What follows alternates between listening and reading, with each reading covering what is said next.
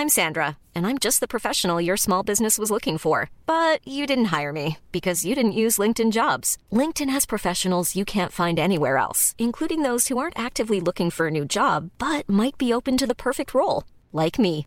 In a given month, over 70% of LinkedIn users don't visit other leading job sites. So if you're not looking on LinkedIn, you'll miss out on great candidates like Sandra. Start hiring professionals like a professional. Post your free job on linkedin.com/people today. Vox Polony.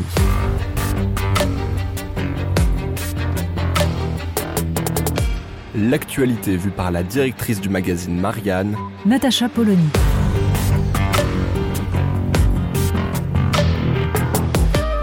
Vox Polony. Emmanuel Macron adore ça.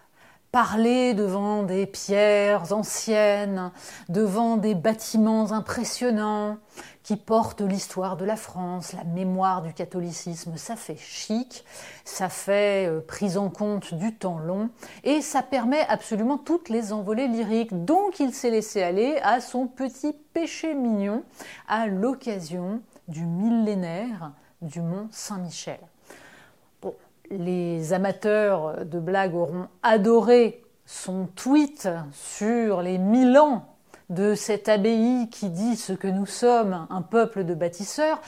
Quelques farfelus sont amusés à le parodier en reprenant les photos de tous les immeubles les plus immondes et de toutes les sculptures de rond-point les plus délirantes, ce qui donne à propos d'un des plus emblématiques ronds-points de France avec un donut délicatement peint en rouge, son donut dit de nous ce que nous sommes, un peuple de bâtisseurs.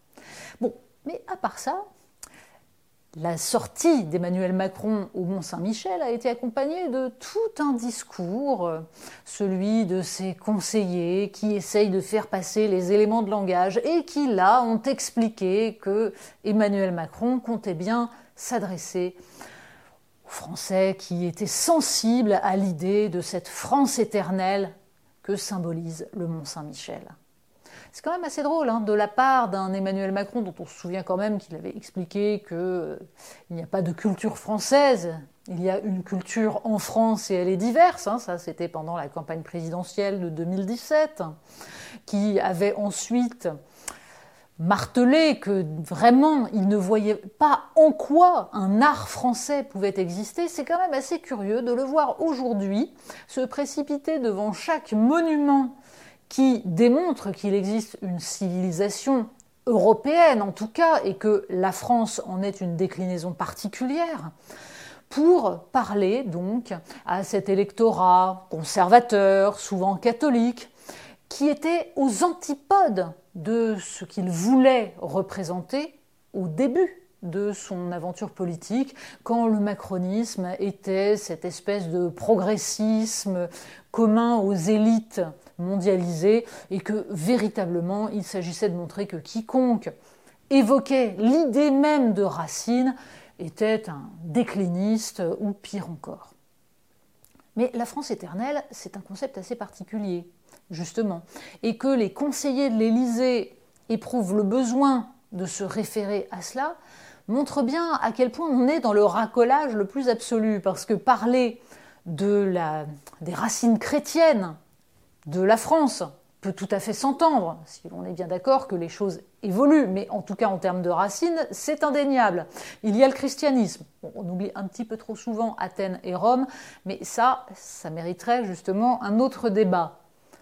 Mais France éternelle, voilà bien qui fait référence à des convictions dont on peut dire qu'elles ne sont absolument pas celles que devrait aujourd'hui brandir un président de la République, soucieux justement de refonder une République sur le rappel de l'histoire, sur la nécessité de reconstruire la, communauté nationale, et pour cela en s'appuyant sur la conception, par exemple, qu'Ernest Renan a mis en avant sur la nature même de la nation française.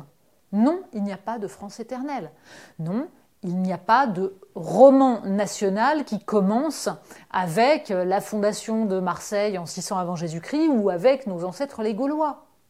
Il y a un récit national qui doit se souvenir que Charlemagne parlait une langue germanique et qu'il n'était absolument pas un empereur français et que la France est une construction complexe, une construction qui a évolué au fil du temps et que notre rôle est justement de porter cette mémoire et d'inventer la suite.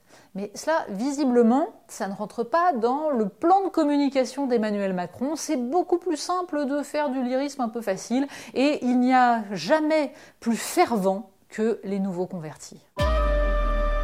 Vox Polony. Retrouvez tous les podcasts de Marianne sur les plateformes de streaming. Et puis les analyses, articles et entretiens de la rédaction sur marianne.net. Et surtout, n'hésitez pas à noter cet épisode et à nous laisser vos commentaires.